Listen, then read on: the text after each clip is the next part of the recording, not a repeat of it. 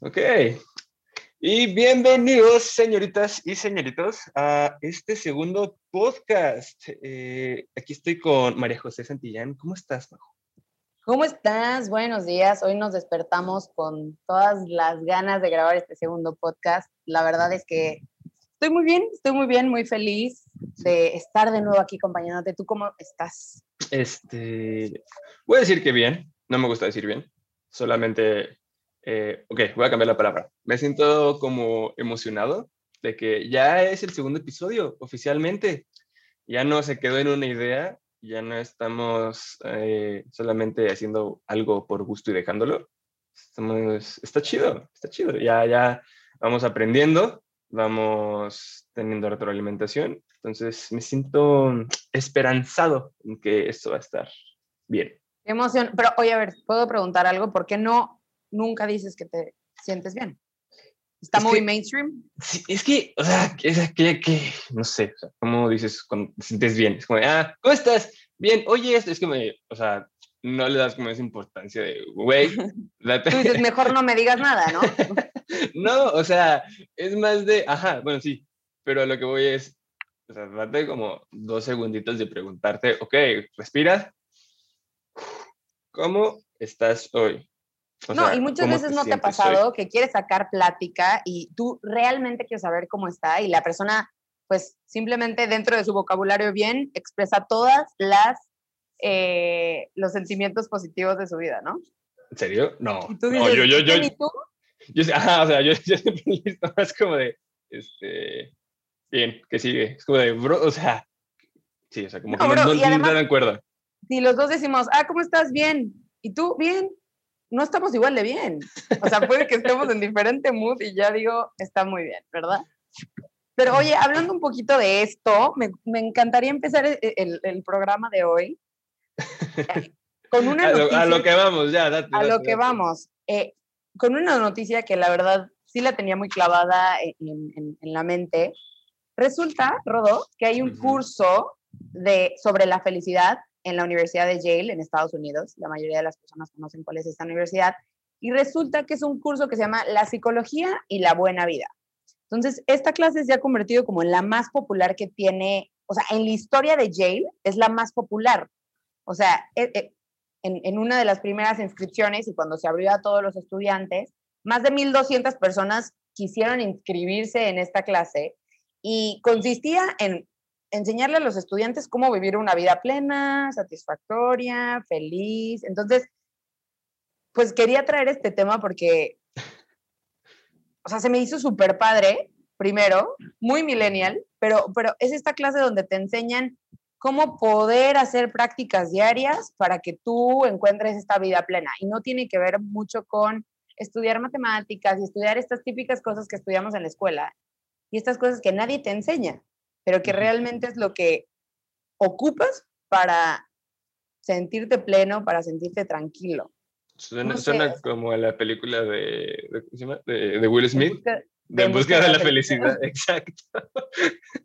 pero, Pero pero no. ¿cómo? O sea, literal es como, o sea, ok, yo, yo creo que suena muy cliché, o sea, literalmente te enseña como a, a ser feliz. O sea, entras, pagas y, y ya es como, después de seis meses, Jay te da un certificado de que sabes cómo ser feliz. O, Pues, cómo. o sea, eh, haz de cuenta que llega el profesor y les dice, vamos a tratar las 12 claves de la felicidad según el profesor, ¿no? Ok. Entonces te dicen, por ejemplo, practica algún ejercicio diario, ¿no? Los Ujú. expertos aseguran que si tú a diario practicas un eh, deporte, algún ejercicio y te da ciertas estadísticas de, ah, no, esto aumenta, este, no sé, tus años de vida porque combates esta angustia, este estrés, esta tristeza que puedes llegar a sentir diario. Desayuna, agradece, eh, invierte tu dinero en experiencias, sé siempre agradecido. O sea, puede sonar muy mainstream y muy vacío, pero él empieza a dar como todos estos datos y te ayuda a lograrlo, ¿no? Te dice, a ver, vamos a eh, esta parte de hacer ejercicio.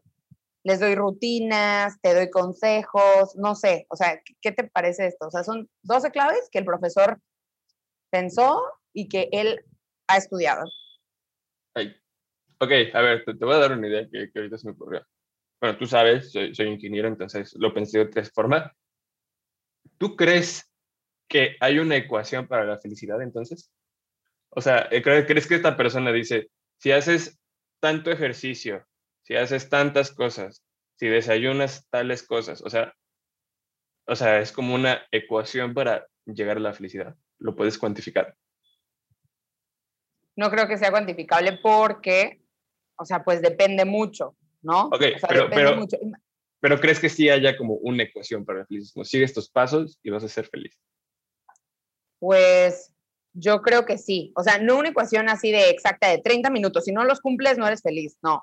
Pero sí ciertos pasos que te llevan. O sea, y, y que, pues, la mayoría de las personas experimenta o hace y se siente de una manera agradable, ¿no? O sea, por ejemplo, sí, pero hay, hay, un denominador común. O sea, ¿Estás de acuerdo que aunque no sea lo mismo para mí a lo que para ti, hay, o sea, estadísticamente hay un denominador común de cosas que podemos hacer que nos hace sentir bien. Es, como si te dijera, eh, yo creo que uno de los dos puntos es entre, entre el afecto físico y otras cosas. Entonces, el hecho de abrazar a alguien o reírte son como estos denominadores comunes que si tú los eh, integras como a esta ecuación de tu día a día, o sea, pero, o sea, yo creo que eso sí afecta drásticamente a que seas feliz, o sea, por lo, o sea, por lo que me estás diciendo, ¿no? Pues, bueno, sí, obviamente, o sea, hay, hay ciertos factores que hacen que eso y la felicidad se haga mucho más grandes. Por ejemplo, te quería comentar uno que justamente apunté. te interrumpí. No, no, no, no, no. Y es, gasta tu dinero en experiencias, como fue uno de los puntos que dije, y dice, un estudio descubrió que el 75% de las personas se sentía más feliz cuando invertía su dinero en viajes, en cursos y en clases. En tanto, solo el 34% dijo sentirse más feliz cuando compraba cosas. O sea, es esta diferencia de no te vayas a lo material, vete a comprar experiencias, a invertir en experiencias que te hagan sentirte más pleno.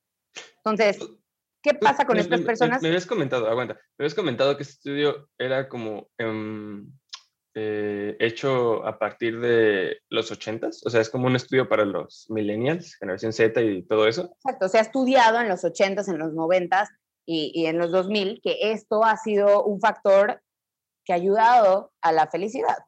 Y ahorita vienen, exponen a las personas millennials, a las personas de nuestra edad y dicen, bueno, ya está probado durante mucho tiempo. ¿Sabes? pero el way of living de, esa, de, de ese tiempo no es el mismo ahora. No, no, sientes que es como, ajá, o sea, justamente eso te iba a decir, o sea, no sientes que este tipo de estudios, este tipo de masterclasses, como tú dices, son, o sea, no sientes como que es un poquito de mercadotecnia también, o si sientes que son como estudios, pero no, no, no, es que, o sea, por ejemplo, o sea, o sea, todas nuestras generaciones de ahorita y por delante, o sea, lo dicen y lo repiten y nosotros los vemos, o sea, desde, desde las fotos de los viajes, de las playitas, de las, no sé, pirámides, de los desiertos de X, Y, Z, de gente que conocemos que viaja o gente que, bueno, no conocemos, pero que es famosa, que publica como estas fotos, ¿no? Que tú como que te proyectas y dices, yo quiero estar ahí, yo quiero ver eso yo quiero bajar en ese crucero. Ajá, ajá. Es por ese lado. Y por el otro lado de que ya no tenemos como esta mentalidad tan conservadora de, ¿sabes qué? O sea, necesito una casa de tantos pisos con tal cocina, con tal comedor, con tales cosas para yo sentirme eh, finalmente estructurado, o sea, como, como que logré el éxito, ¿sabes? Que es a lo que voy. Hay dos puntos aquí. Creo que sí va totalmente unido a estas campañas de marketing y de consumismo, pero lo que quiere decir este profesor es, eh, despégate de estas cosas materiales. O sea, que no importa tener una casa de 10 pisos con una alberca, que obviamente estaría bien, obviamente sí te haría feliz y te haría, pues, sentirte tranquilo, pero eso no es lo indispensable.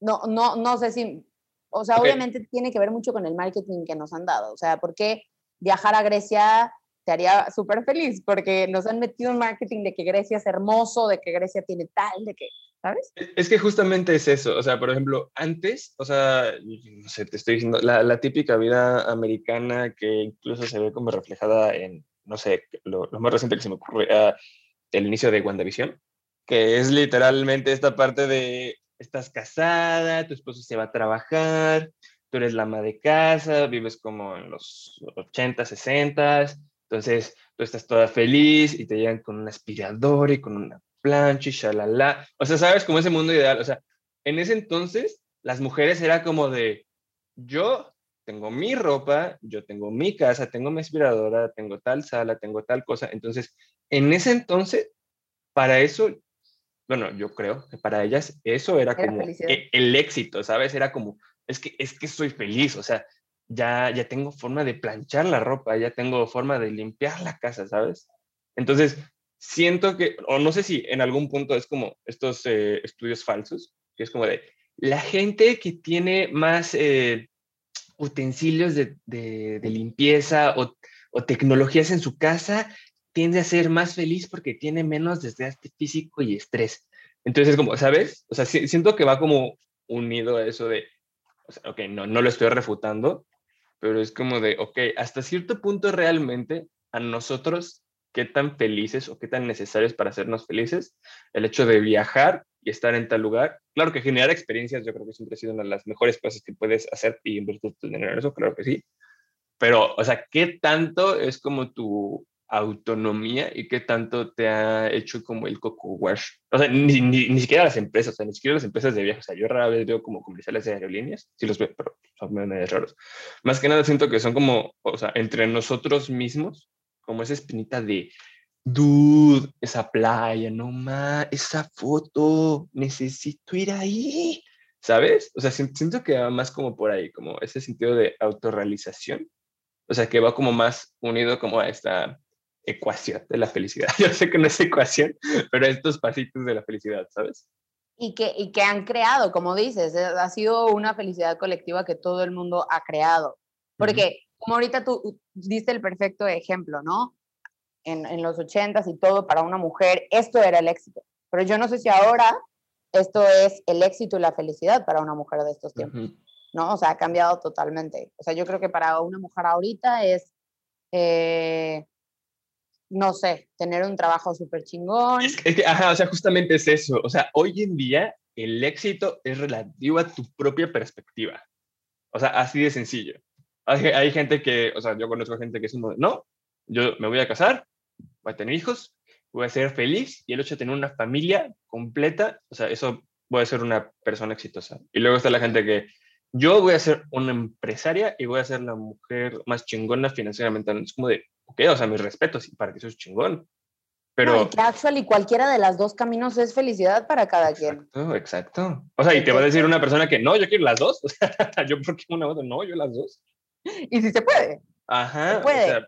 Pero eso es lo que voy, siento que, nunca, nunca esta felicidad se puede llegar a alcanzar al máximo si escoges ambos caminos, porque en algún momento puedes descuidar algo. Bueno, en, en la vida de la mujer, ¿no? O sea, porque la mujer siempre está en este, en este cubito que ya nos han puesto y que nos han, está, va, sé súper, súper fregona en una de las multinacionales más grandes del mundo y al mismo tiempo sé la mejor mamá con los hijos en las mejores universidades. O sea, ¿sabes? pero ¿en qué momento tú vives, no? ¿En qué momento tú eh, accomplish that? O sea, ¿cuándo lo, lo logras alcanzar? Yo digo que tienes que descuidar algún punto. O sea, no puedes ser la mujer mm. perfecta. Pero para los hombres, ¿cómo es esta felicidad? Pues no, no, no sé. O sea, ¿a, quién, le, ¿a, quién, le, preguntas, ¿A quién le preguntas? Bueno, un chavo de tu edad. O sea, y tú que tienes muchos amigos y así, o sea, ¿qué, qué, eh, ¿cómo? Yo creo que, no sé, o sea, sí tengo hombres, o sea, que sí piensan en, en familias, o sea, ya como estructuralmente hablando, pero yo creo que hoy en día, no sé, o sea, somos, estamos entre, estamos como divididos entre los, o sea, machistas, los hombres, hombres, supuestamente, ajá, que es como de, pues yo trabajo, shalala, no sé, como, no sé, los paps, ¿no? Algo así, no sé, lo que se me ocurre ahorita. Los paps. Sí, o sea, perdón, o sea, que es como de... que no entienden esto, defínelo, por favor. uh, no vamos a distinguir aquí, así que lo voy a describir de otra forma, ¿ok? Son las personas que tienen una mentalidad más financiera, ya sea como para gastar tu dinero o eh, generar ingresos, ¿ok? O sea, piensan, eh, lo que te voy a decir, un Billete, 90... ¿Así? Cálmate, cálmate. Sí, o sea, como un 90% en estatus social, ¿no? Y luego está la otra, las otras personas que somos como más inseguras, por así decirlo, de que hay muchas cosas, eh, no estamos muy seguros de qué es lo que realmente queremos o qué estamos buscando. Entonces, como que sigues buscando esta parte, ¿no? De, ok, sí, una relación estaría chido, pero pues, también tengo que verme y valerme por mí mismo, ¿no? Antes de. Entonces, eso va más directo a, sí, yo creo que la mayoría de los hombres busca primero como esta estabilidad. Porque, mija, o sea, si, si tú vas con un hombre y no tiene como ni estabilidad financiera ni estabilidad emocional, o sea, con la pena, pero tú no tienes nada que estar haciendo ahí. Exactamente, exactamente, pero ahí está tu idea cuadrada de el hombre tiene que llegar a un cierto punto de madurez donde él ya se valga por ah, él mismo para poder formar una familia y por consiguiente poder me pusieron una trampa. no, o sea, o sea, sí, o sea, claro que sí, pero o sea, yo creo que también una mujer, o sea, es un, es un punto clave como persona llegar a una madurez para luego tú poder compartir ciertas partes o etapas de tu vida con otra persona. A lo que voy de, de por qué un hombre, por qué una mujer, o sea, a mí, a mí me es indiferente. Yo creo, yo creo, honestamente, que estaríamos mejor con los roles invertidos. O sea, eh, hablando de los, en los 80, yo siento que estaremos mejor si una, eh, si la mujer, eh, hablando de parejas heterosexuales y todo eso, ¿no? Entonces, si la mujer es la financiera, la trabajadora, ok, si la mujer tiene el hijo, ¿no? Pero pues, hay también los meses de incapacidad y todo, pero que el hombre sea quien esté apoyando en todos los demás aspectos. Ajá. Oye, qué fuerte, ¿eh? Mi cabeza hizo así, o sea, hace mucho es que, es que ponte a pensarlo, o sea, ustedes, bueno, al menos las mujeres, siento, o sea, ya, te lo he dicho, yo siento que están como en otro nivel. O sea, sí, o sea, como que estamos aquí y no, o sea, las mujeres ya están allá, o sea, ya te dejaron, ya están pensando en qué va a pasar, qué es lo que sigue. Y puede ser desde algo tóxico hasta algo que dices, güey, es que qué pedo, o sea, todos estamos aquí, tú estás pensando en el contrato de dos meses, ¿no? ¿Sabes? Y los hombres somos más como de, no, güey, ahorita vamos, qué pedo, ahorita sale, ¿sabes? Ahorita aprendo. Ajá. Y, siento que eso va más eh, dirigido como al hogar, ¿sabes?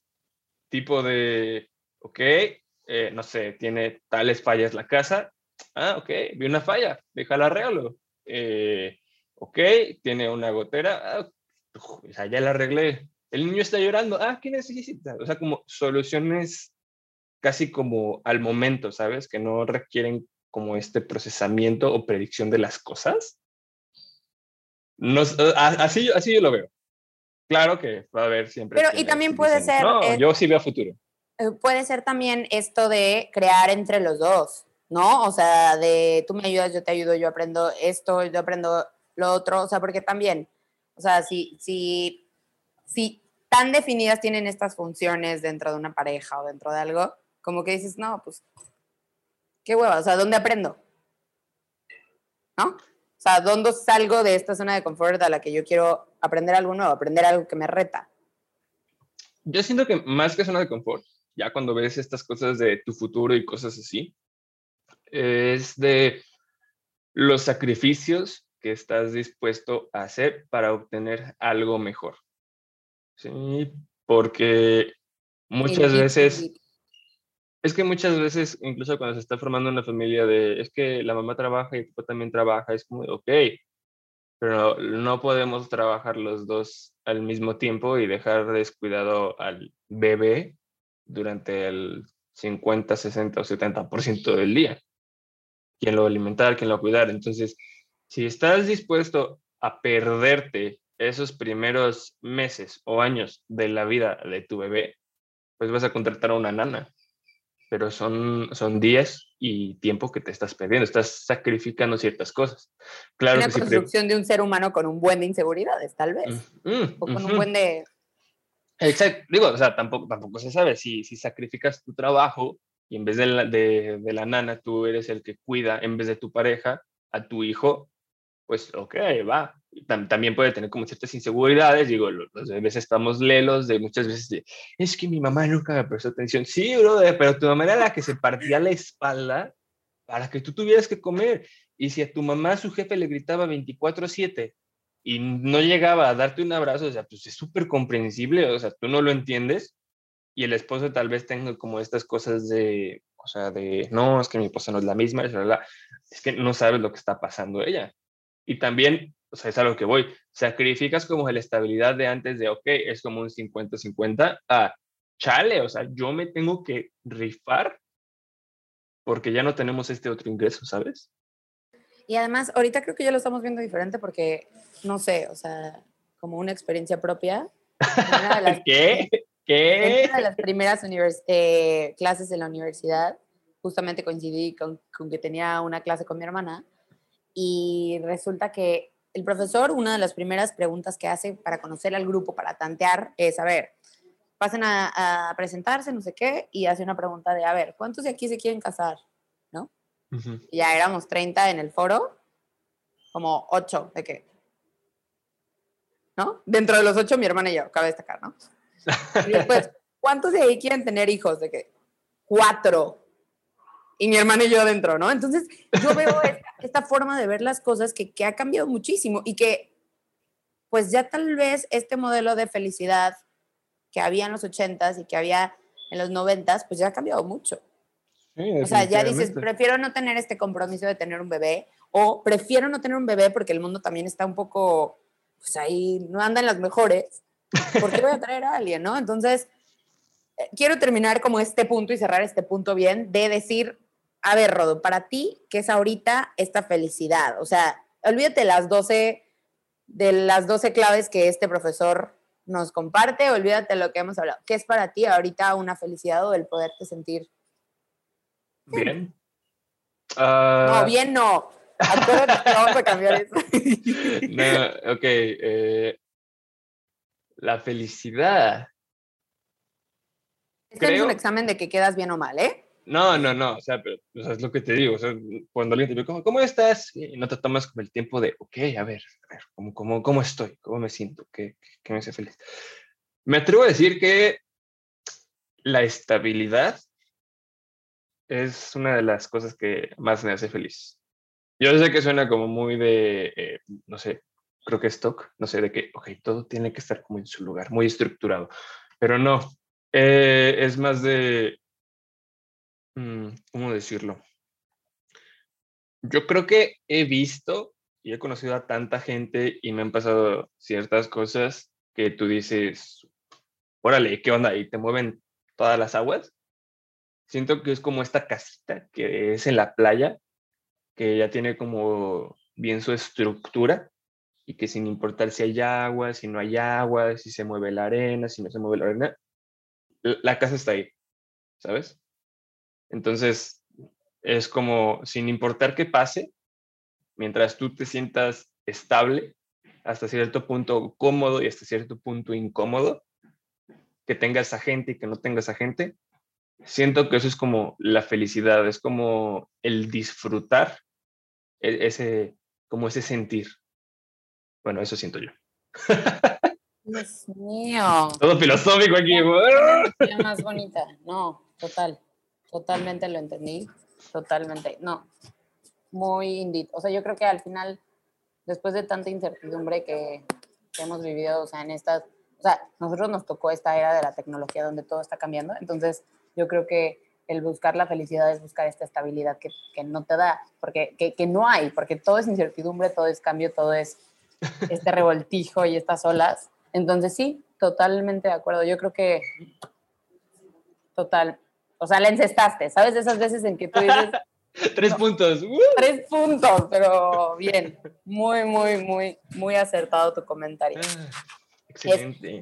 y es disfrutar esto que a veces sucede y no es, es indisfrutable. O sea, disfrutar lo indisfrutable, porque a veces hay, cosas que no vas a estar súper enjoying, pero sabes que tienes las bases bien puestas para seguir eh, en pues en esta estabilidad y sentirte Sí, o sea, disfrutar cuando vienen unas solitas a gusto, disfrutar cuando no hay. Cuando te revuelcan. ¡Ah! cuando te revuelca la bola, pues. Ah, eso, es horrible, es horrible. Te está revolcando una bola, ¿no? es horrible. No, nunca. No, no, me meto al mar, ¿no? No es cierto. Sí, sí, sí, sí. Ok. Yo, yo tengo lentes. ¿Cuántos pares de lentes crees que.? Ok, la gente normal diría, es que te quitas los lentes antes de entrar al mar, ¿no? O sea, pues piénsale, pues mijo. Dude, pero es que no está chido. O sea, imagínate estar en el mar y querer, o sea, despejarte de la gente que está en la playa y voltear a ver, o sea, al mar y no poder verlo. O sea, neta, no poder verlo. Yo creo que es una de las cosas más eh, feas. no, yo voy a llorar. Es, que... No, nada. no, no, sí veo, pues, pero el hecho de ver todo borroso, o sea, todo eso borroso, y luego ponerte los lentes es como de, no sé, o sea, como que es como un sentimiento entre, eh, ajá, o sea, e, entre tranquilidad y relajarte y pues eso, no sé, o sea, pero pues claro que entre risa y risa y la familia y los amigos y shalala, pues te distrae y claro, la gente no te dice nada y de repente sientes un ¡tas! y no sabes qué está pasando. Cuando me levanto es como de, no veo a nadie. No, los lentes. Y pues ya no hay lentes. Y, y, me ha pasado dos veces y, y, mi familia siempre es como de, a ver si te vas a quitar los lentes y yo como de, ah, ok. Es que, es que no está chido, ¿ok? No, no está chido. Luego es como de, ok, pues estás en, en familia o con, con amigos en, en, la playa, en el mar. Imagínate no poder distinguirlos. O sea, creo que esa es la peor. O sea, imagínate si a ti te revuelca una ola. ¿Qué te revolcó? Para mí, para nosotros los, los miopes, nos revuelca la ola y después del susto te levantas y no ves a nadie y no sabes dónde está la gente, no sabes quién es tu papá, no sabes quién es tu compa, no sabes quién es quién. Y estás en ese momento de, ¿a quién? Ok, ¿hacia dónde voy? Y solamente puedes, solamente puedes ir a la orilla. Quiero que lo sepas, hoy ya ganaste el premio a la más señora del programa. Chale, no, ah, que estoy viejo, ya estoy Bueno, ya. Una joya ese comentario. desde la casa con tranquilidad hasta, el revolcarte y perdón. problema de un miope. Hashtag problema. Chale. Ah. Ah. Bueno. Ah. a ver, ¿qué tenemos por aquí? Ok, a ver. Eh, no sé si te enteraste de que en Reino Unido oficialmente, o bueno, semi-oficialmente, ya están como terminando las fases de pruebas, ya se tiene el primer jetpack. Y un jetpack funcional para operaciones de rescate, ya sea eh, en el océano o en las montañas. Bueno, no es un jetpack, el, el nombre es como Jet Suite. Porque Podemos empezar desde dos pasos atrás, que me expliques muy bien qué es un jetpack. Ok, eh, ¿nunca viste en las películas o en algún jueguito, en Club Penguin, no sé, eh, que te ponías como una mochilita que se acaba como fueguito y era como, uy, ¿volabas? Ok, sí, sí. Eso es un jetpack. Esto es un jetpack. Eso ya existe. O sea, no solamente es mm. en lo ficticio, sino ya existe. Supuestamente, eso es a lo que voy. Porque en vez de usar como combustible, se usa eh, aire a una muy alta presión. Y no puedes como que tener tanta estabilidad solamente con, una mochila, ¿sabes? Entonces tienes eh, estos, eh, voy a decir como bracitos de Iron Man. Entonces vas como así hacia adelante, con, como con tres, tres turbinas de aire, o no sé si son más, pero más o menos fue lo que vi. Y con esto puedes controlar a qué altura estás y a qué velocidad. Creo que puedes ir hasta 58, no sé si eran millas o kilómetros por hora. No sé, no, no, no, no, no, recuerdo bien ya el hace, hace rato. Ok, pero el, objetivo de esto es volar. Sí, o sea, pero ya, o sea, es que ya no están las películas, ya es una realidad. Ok, entonces, la noticia que, que está en Inglaterra es, existe esto, pero ¿qué, ¿cuál es la diferencia? O sea, ¿para qué, ¿cuál es el objetivo de tenerlo? Eh, ellos lo van a usar principalmente al revisar barcos, navíos, operaciones de mar, porque generalmente cuando ocurre alguna emergencia shalala, o cualquier cosa, tienes que ir en un helicóptero y muchas veces del helicóptero eh, mm, modifica el oleaje y hace muy difícil el abordaje, entre otras cosas. O cuando estás en una zona montañosa, muchas veces no hay donde aterrizar y el hecho de dejar a una persona caer por un acuerdo, shalala, sigue siendo muy difícil y no sabes si va a afectar de alguna forma al montañista o a esta persona que estaba ahí, ¿sabes? Entonces, su objetivo es hacerlo más versátil, más rápido, el hecho de, te pones el traje, llegas y ya salvas a la persona. o, finiquitas la, el problema. Qué interesante, qué interesante. O sea, yo creo que es un problema que no mucha gente piensa, pero siempre es necesario. O sea, pero, y entonces esto ya lo van a vender, o sea, solamente para los mm. rescatistas y estas, o, para cualquier persona. Creo que sigue, sigue en fase de pruebas, pero oficialmente va a ser como para rescatistas y operaciones, entre otras cosas. Pero aquí viene la pregunta. ¿Tú crees que en México el ingenio mexicano podría hacer eso? Ok, ok, ok, estoy siendo, estoy siendo muy eh, clasista. ¿Latinoamérica podría hacer eso? Es que yo creo que eso sería saltar cuatro niveles de la tecnología con la que estamos trabajando ahorita. ¿Segura? ¿Segura? O sea, a mi parecer. La verdad es que qué bueno porque en este programa voy a aprender bastante de tecnología por ti. Creo que sí se puede hacer, pero sería saltar muchas problemáticas que ahorita tenemos que todavía no se han resuelto con tecnología. ¿Segura? Mira, te lo voy a poner así. El... ¿Cómo se llama? Ok, a ver. No me sé los nombres. Lamentablemente soy ignorante. Pero, ¿quién inventó la televisión a color? Un mexicano. Un mexicano inventó la televisión a color. Y muchos dicen, no, shalala, que la cosa, ok, no importa. ¿Quién inventó la bombilla? ¿Quién realmente inventó la bombilla o tuvo la primera estructura válida para una bombilla? Un mexicano. Y de igual manera, eh, no sé si es el término correcto porque no soy mecánico, pero un motor, el, uno de los primeros motores de inyección, también lo desarrolló un mexicano. ¡Wow! Ok, entonces crees que el problema está en la poca apoyo y difusión que esto se tiene, porque yo en la vida me imaginaba esto.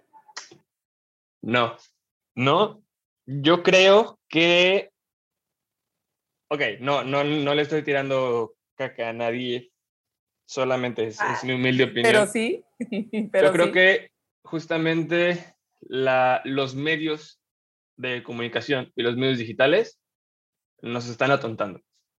O sea, esa es mi palabra, nos, nos atontan. Desde telenovelas, desde mensajes, desde propaganda, y no te voy a decir mentiras, incluso nuestras, nuestros predecesores siento que nos limitan mucho a toda esta parte tanto de creencias y de mantener las costumbres, que, que no está mal, pero siento que nos limitan esta parte de visualizar o ir más allá. Es que, es que quieras o no, incluso tú lo ves en, no sé, lo más reciente, en, los TikToks, en Facebook. O sea, ves videos de gente que hace maquinitas con cartón o estructuras hechas de papel y es como de, ok, no estoy muy seguro de para qué sirve esto o, o qué aplicación tecnológica le podrías dar, pero es como, wow, o sea, wow, ¿qué onda? O sea, ¿cómo llegaste de doblar papelitos a, no armar eh, este motor o esta estructura de origami toda cabrona, ¿sabes? Pero a ver, si entendí bien, entonces tú dices que los medios ahorita digitales que tenemos no se aprovechan para hacer este tipo de difusión. Porque, o sea, yo, yo pienso en TikTok y no pienso en eso. Nunca, nunca he visto un TikTok que tenga que ver con algo de lo que tú acabas de mencionar. Son puros bailes estúpidos Gente que hace TikTok, agua, ya las quemaron. Ok, no, perdón, perdón, prosigue. Pero no, o sea, es este, es este punto de yo, si veo TikTok, ¿qué es lo que quiero ver? Diversión, ocio, ver, o sea, pero no, no, no he visto ese tipo de TikToks. Ajá, ok, es a lo que voy. No está bien difundido o no le damos como la importancia. O sea, incluso tu teléfono, o sea, tu algoritmo de Facebook, se da cuenta que pues no te gusta eso, ¿sabes? Entonces te pone otras cosas. No, no, no, es que es en serio. O sea, incluso tú dices bebés, bebés, bebés o temas que hablas y pues te, salen anuncios en, tu teléfono. Entonces, si una Pero persona... no creo que tenga que ver con temas que hablas. Yo ahorita que ya estoy trabajando en, como algo más de la tecnología, entendí que si tú empiezas a buscar en search de Google y te queda cierto tiempo en la pantalla que el algoritmo detecta, te va a salir así, ¿no? O sea, por ejemplo, yo quiero ir a Puerto Escondido en julio y ahora todo es Puerto Escondido. Oye, ya apartaste el taxi, oye, ya apartaste, pero... Ok, no, no, no tan dramático, ¿ok? Pero ese es mi punto, justamente. ¿Cuántas personas no ven telenovelas o series o bailes o ese tipo de cosas? Y justamente son las ideas que se nos meten a la cabeza de, quieras o no, como entre felicidad y suceso, de, ok, está chido, yo quiero eso, pero no te das cuenta de como todo lo que te están metiendo. Todas las telenovelas mexicanas, o la mayoría de las telenovelas mexicanas, tú sabes, tú sabes cómo van. O es de narcotraficante, o, ese, o es el brother que tiene su rancho, tiene el brother, el brother que tiene su rancho, y la niña que se va a casar con el brother que tiene su rancho y va a ser feliz porque encontró el amor y tales cosas. o sea, eso, eso no va a pasar. Mi ciela, todos tenemos que luchar y pelear para hacer las cosas que realmente quieres. y por eso y, por, y por eso hay películas tan controversiales como, ¿cómo se llama? Parasite, ¿sabes? Es como de brother. O sea, yo voy a hacer lo necesario para sobrevivir. Y quieras o no, puedes irte a un tema muy drástico o no muy drástico, pero estamos estancados en la comodidad. Las pantallitas, todo, o sea, valemos caca. Y, tenemos una mentalidad que va desde nuestra familia, desde, desde nuestra generación y nuestras costumbres. Y, y, justamente quiero, quiero darte como este ejemplo de si en Corea se... No, no, bueno, Corea, Japón, creo que es... Ok, Japón, me equivoqué, me disculpo. Si en Japón se volca un carro, una camioneta, un vehículo con dinero de un banco y hay gente alrededor, la gente va, recoge las bolsas de dinero y se las entrega a la persona para que pueda pues, terminar su trabajo. Porque saben que ese dinero no es suyo, saben que ese dinero es de otras personas que pusieron su confianza en algún banco y que este conductor tiene un problema, ¿sabes? Tienen como esta otra mentalidad de, ok, pues, no es mío, puedo ayudar, pues, vamos a ayudar, o sea, es por bien mayor, lo que quieras. Tienen otra estructura de forma de pensar que se inculca desde la educación. Aquí en México tienes frases tan cagadas como de, échale ganas. Güey, ¿qué significa échale ganas? Échale ganas a, qué? ¿Al ejercicio? ¿A esfuerzo físico? ¿Esfuerzo mental? ¿O, el, de, el que se fue a la villa pero eso sí, ya ¿no? Es como de, brother, o sea, no seas tan gandalla. O sea, neta, no seas, no seas así. aquí en México, si, un, camión con dinero se volca, ya ves a 100 personas ahí, se queda sin llantas el carro. Si llantas buenas, se queda sin llantas el carro. Este dinerito para mi tele, este dinerito para abajo. Sí, sí, sí, sí, sí, total. Y, y, y, viene, y viene, eso es a lo que voy. Yo creo que México puede hacer ese tipo de cosas. En México podemos innovar, impulsar todo esto, pasar de, tercermundista a, si, si, no quieres el brinco a primermundista, okay, de, de segundo, no pasa nada, un escaloncito a la vez. No, ¿y, qué se escucha de Latinoamérica, Rodo? O sea, no sé, México en el extranjero es, ah, donde está el Chavo del Ocho y las telenovelas cagadas. en vez de decir, oye, en México eh, está el, o sea, no sé, este científico que hizo tal descubrimiento, esta mujer que llegó a la NASA, o sea, no, no, eso no se ve. Es que eso no pega. o se ve México el lugar donde los narcos gobiernan México, ¿no? O sea, el gobierno del país. Entonces, Y así, así, o sea, para no ser como tú dijiste, eh, solamente excluir y, decir cosas de, nuestro México, o sea, es Latinoamérica entero. Hay, hay, cosas buenas, o sea, claro que hay cosas buenas y hay gente, hay gente buena. De hecho, a ver, ¿tú, quién, ¿tú quiénes crees que sean la gente más chingona o hoy en día, me, me atrevo a decir como gente trending topic o gente que ya lo mencionamos, ¿no? Que, que, te inspira, o gente grande que tú dices, neta, qué orgullo, bro, que tú seas mexicano y que pongas en alto el nombre de México. Y, y, o sea, y con críticas, válido y todo. Bueno, ok, no México, Latinoamérica. Es más, ni siquiera.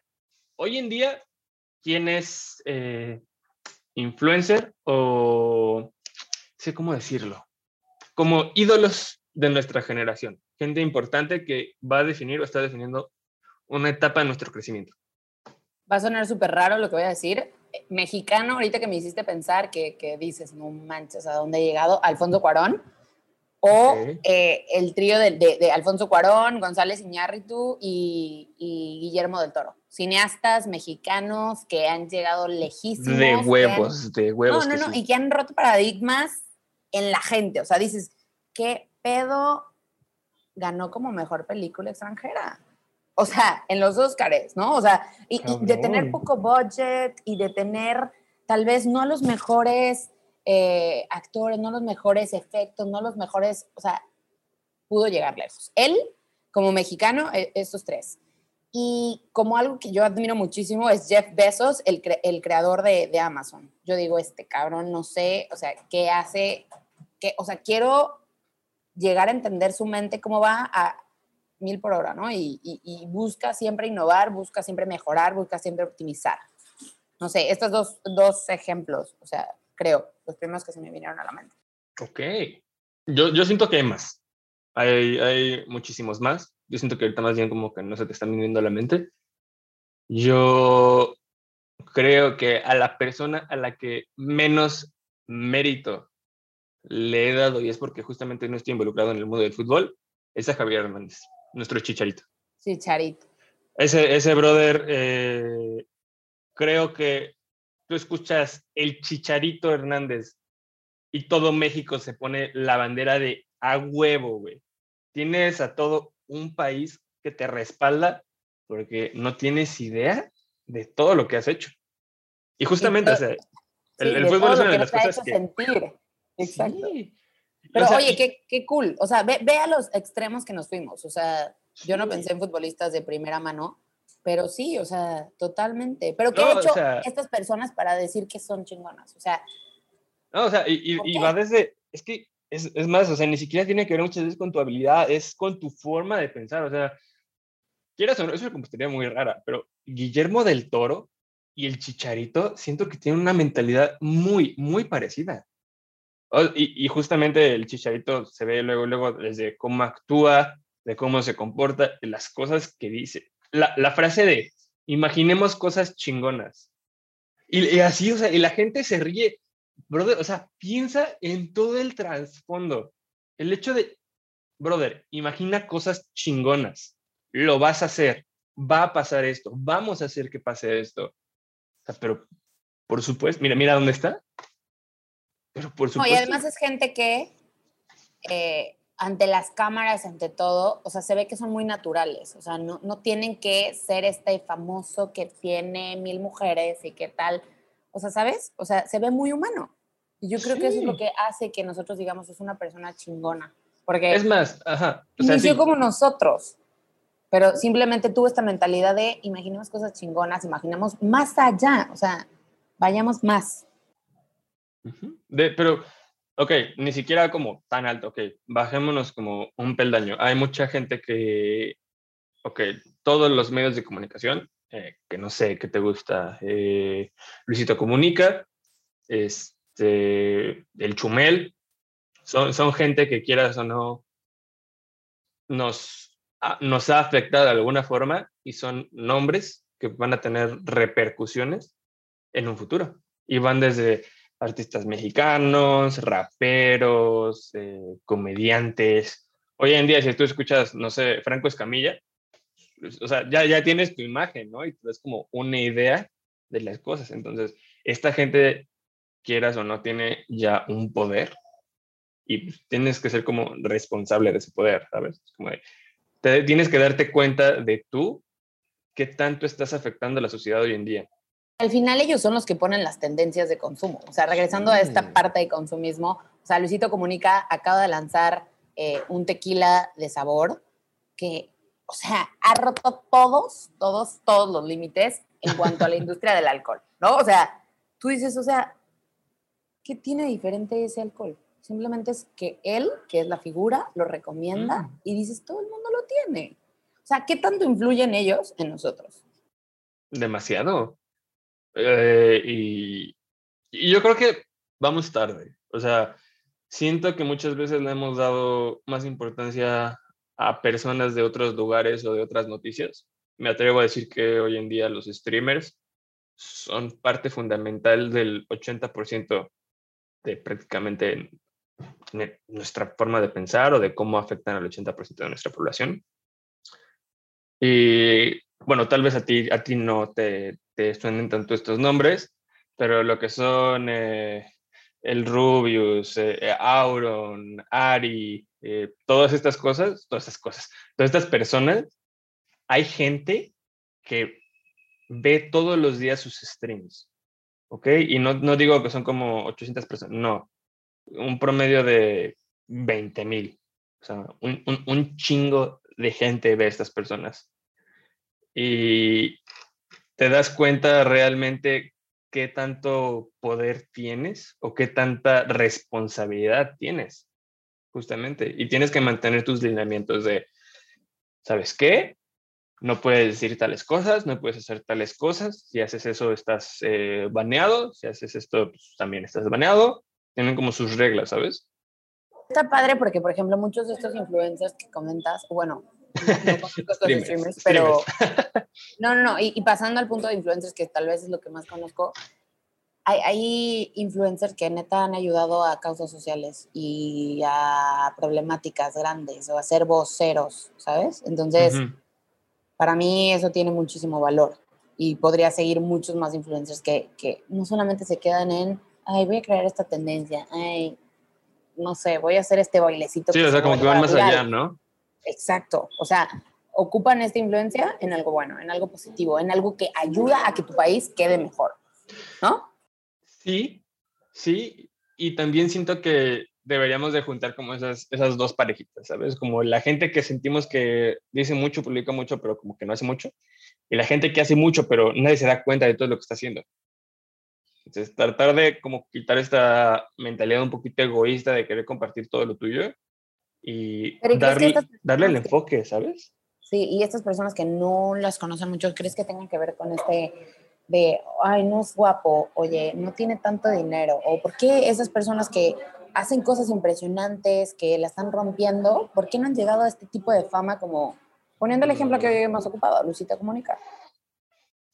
Supongo que hay gente que logra tener como su equilibrio, que puede hacer las cosas bien y puede darte a conocer todo lo que está haciendo bien. Pero muchas veces o es una u otra. Siento que esta parte del equilibrio es fundamental y muchas veces tienes que tener a gente que te respalde o a equipo que te respalde para poder hacerlo todavía más grande, como un despegue. Ejemplo perfecto, Checo Pérez, Canelo Álvarez.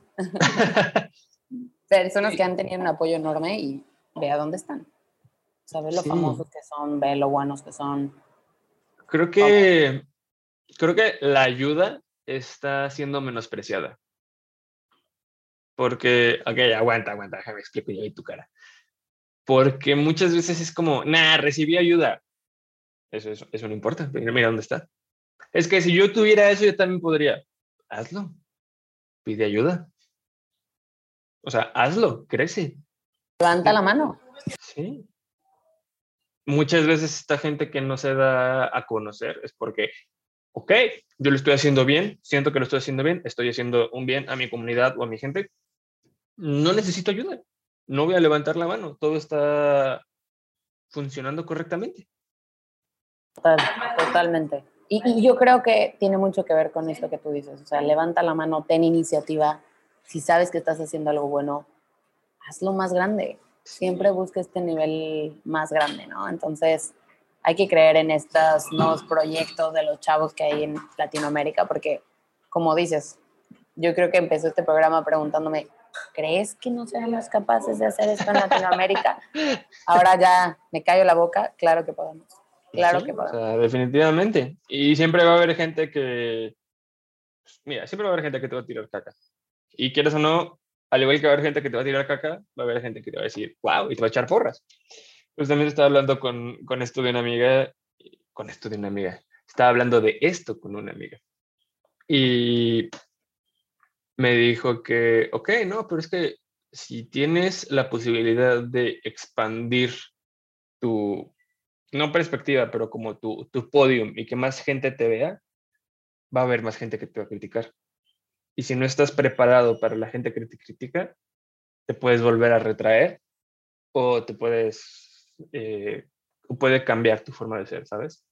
Lo único es que ahí sí yo le dije, todo el mundo te critica, hay gente que habla a tus espaldas siempre y hay muchas cosas que a la gente no le gusta de ti y aún así tú sigues hablando con las personas, tratas de ser tú y tienes que entender que siempre tienes que tomar al menos el 80% de las cosas buenas y el 20% de las malas como retroalimentación, porque dentro de las críticas siempre hay una posibilidad de crecer. Crítica constructiva, totalmente. No, y muchas veces ni siquiera es constructiva. Y muchas veces los comentarios negativos son como de, eh, es que ese niño no sabe de lo que habla y es un estúpido y ah, no me aportas nada, si no tienes nada que aportarme o no tienes un fundamento, gracias por ver el video, ¿sabes? O sea, porque de nada me sirve ni siquiera. Así que cuando algo no te gusta y lo hablas, das oportunidad de crecimiento hacia las personas. O sea, las críticas tienes también que saber cómo tomarlas.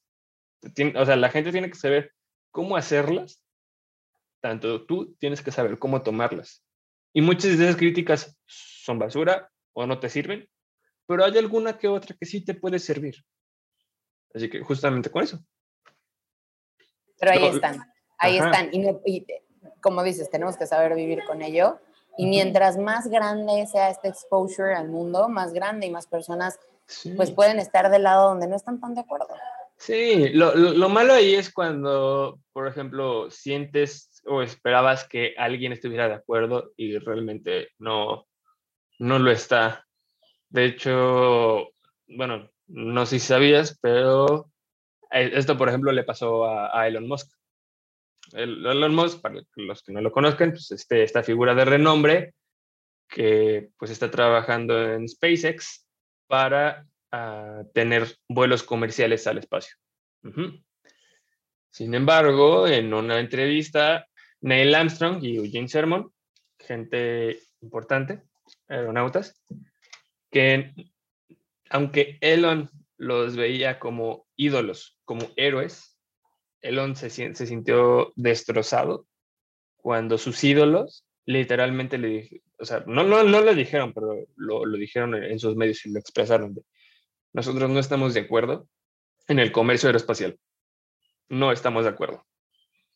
Y, eso, o sea, si no estás preparado para recibir esos golpes, o sea, no... Te quedas en el mismo lugar. Te, te, va, a doler, te va a doler. Y de hecho se ve como, como Elon, o sea, empieza a lagrimear porque es un tema como que sí le dolió. Y, y él dice, yo creo que si me dieran la oportunidad y vinieran a conocer y vieran lo que hacemos, sabrían que no es solamente un capricho, es un capricho, sino es un arduo trabajo con un objetivo que yo creo que es necesario para el desarrollo de toda nuestra especie. Entonces, es como ser muy firme, saber lo que quieres, saber lo que quieres lograr, estar preparado para recibir los madrazos y justamente tratar de tomar lo mejor de esos madrazos para reestructurarte y llegar más lejos.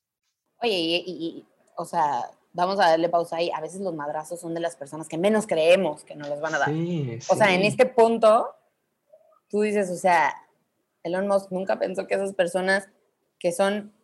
Es que imagínate que tu ídolo te dice, yo no creo que eso es bueno, o sea, yo no creo que estés haciendo lo mejor.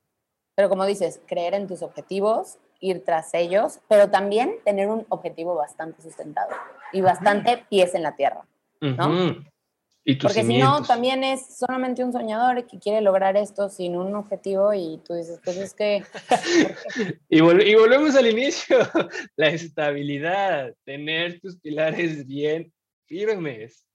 Tú, tú, tú, ves, a, tú ves, por ejemplo, a Elon haciendo su trabajo y el brother está feliz, emocionado, ama, ama lo que hace. O sea, no tienes idea. Sí, tener esos porqués bastante firmes, bastante... Y, y, no solamente el por qué, porque eso te lleva para qué, ¿no? Y a más preguntas, y a más preguntas, y a más preguntas, pero tener estos creo que es todo, todo, porque aunque lleguen las personas y te preguntan, oye, ¿qué estás haciendo? Es ¿por qué lo estoy haciendo? Y me gustaría recomendarles un libro. a ver, ¿qué libro? ¿Qué libro? Dinos, dinos. Se llama Start with Why. Justamente habla de todos estos eh, veces en las que no tenemos como el, el porqué de nuestras cosas, no, no podemos llegar a concretarlas porque no tenemos este porqué muy bien estructurado. Entonces, se los recomiendo muchísimo. Se llama Start with Why de Simon Sinek. El, poderosísimo Simon. Simon Sinek. Pero, pues, nada, habla de esto que hemos estado hablando. Justamente uno de los mayores ejemplos del libro es Elon Musk. Entonces, ¿qué, te digo? Conectaste los puntos. Excelente. Diez puntos, otros tres puntos. Tres puntos, encestaste, encestaste. Pero bueno, amigo, yo creo que para ir cerrando un poquito, ¿con qué te quedas, con qué te vas en este segundo capítulo? Ah, uy, no sé, tocamos muchos temas. Tú primero. Yo cerré la Me llevo. Creo que, que la felicidad, pues, depende mucho de las decisiones y experiencias que, que estés dispuesto a tomar, de los riesgos y sacrificios. Me quedo mucho con esta palabra que mencionaste, sacrificios. Eh, me quedo también que creamos muchísimo más en, en, en, los proyectos locales, en las personas que, que pues nos rodean, que creamos mucho más en estos proyectos de, de innovación, de tecnología. Eh, me quedo con siempre construir una casa firme en el mar que se mueve. Estable, estable. Estable, firme, estable. y pues nada, la verdad, creo que, que, me gusta mucho este overthinking que siempre hacemos, pero que llega a este punto donde llegamos a una conclusión y algo que nos quedamos. O sea, que no solamente una voz en nuestro cerebro. ¿Sabes de qué me acabo de acordar? Eh, chicos, por si se dieron cuenta, eh, cambiamos el nombre del podcast. Oficialmente cambiamos el nombre del podcast porque, no sé, queríamos algo, algo más latinoamericano que, que una palabra en inglés. Así que, bienvenidos a Voces, el segundo episodio de Voces. Es el mismo podcast, no te dejes llevar por el nombre. Son los mismos dos madreando. Ay, Dios mío, somos las voces en tu cabeza que siguen pensando y pensando cosas. Pero bueno. Rodo, ¿tú ah, qué? ¿Tú qué? ¿Yo qué? Yo me Además de que pierdes lentes cuando te revuelcas en la playa. Ah, chale. Soy bien señora me, voy a comprar esos, ¿cómo se llaman?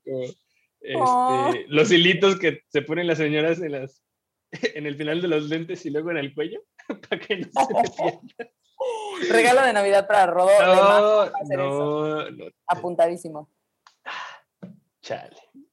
Este. No, yo creo que justamente me quedo con esta parte. Vamos a darle un, un pequeño giro a la frase típica del chicharito. La gente es chingona. Solo falta reconocer y apoyar lo chingón que puedes ser y lo que puedes hacer y nunca te, te dejes afectar tanto por las cosas que te pasan. Sí, eh, te puedes caer. Muchas veces no es sencillo levantarte. Yo creo que respeto mucho esa parte de puedes quedarte tirado un ratito. Asimila lo que pasó, deja que pase el dolor. Y si no puedes levantarte, levanta la mano. Yo creo que siempre va a haber alguien ahí que te va a extender su mano para verte crecer y ver lo chingón que es. Y así terminamos este segundo capítulo. Muchas gracias por escucharnos, por creer en este podcast que cambia de nombre en cada capítulo. Excelente. Pero les garantizamos que pues existirá un tercero y les traeremos más ideas que rondan en nuestra cabeza. Excelente. Y nos vamos. Hasta la próxima. Bye.